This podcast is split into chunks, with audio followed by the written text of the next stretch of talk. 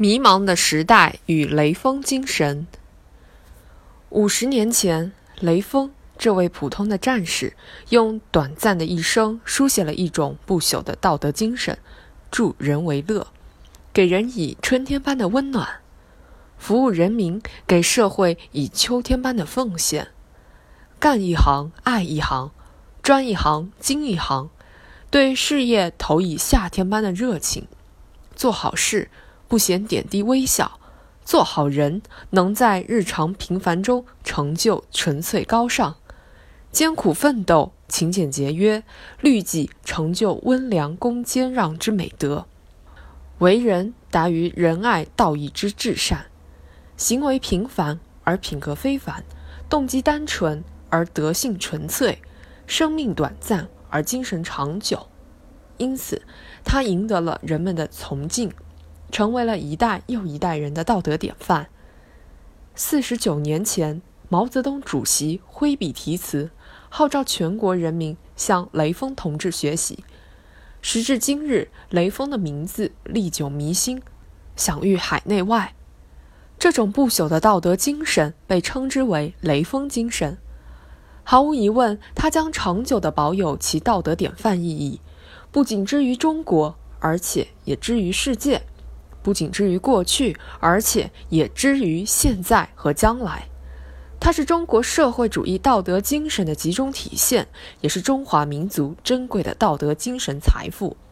它曾经滋润，也将长久地滋润中国人民和一切善良人们的道德精神世界。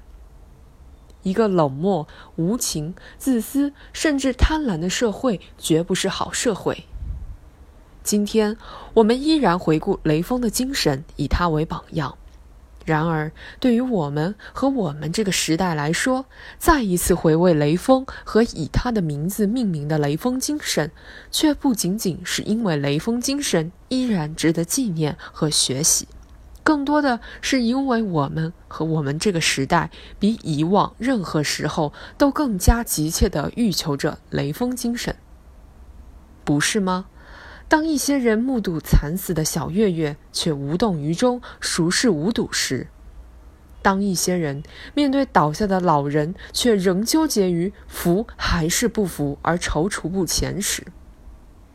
当一些人花天酒地却忘记茅屋秋风中的父老乡亲时；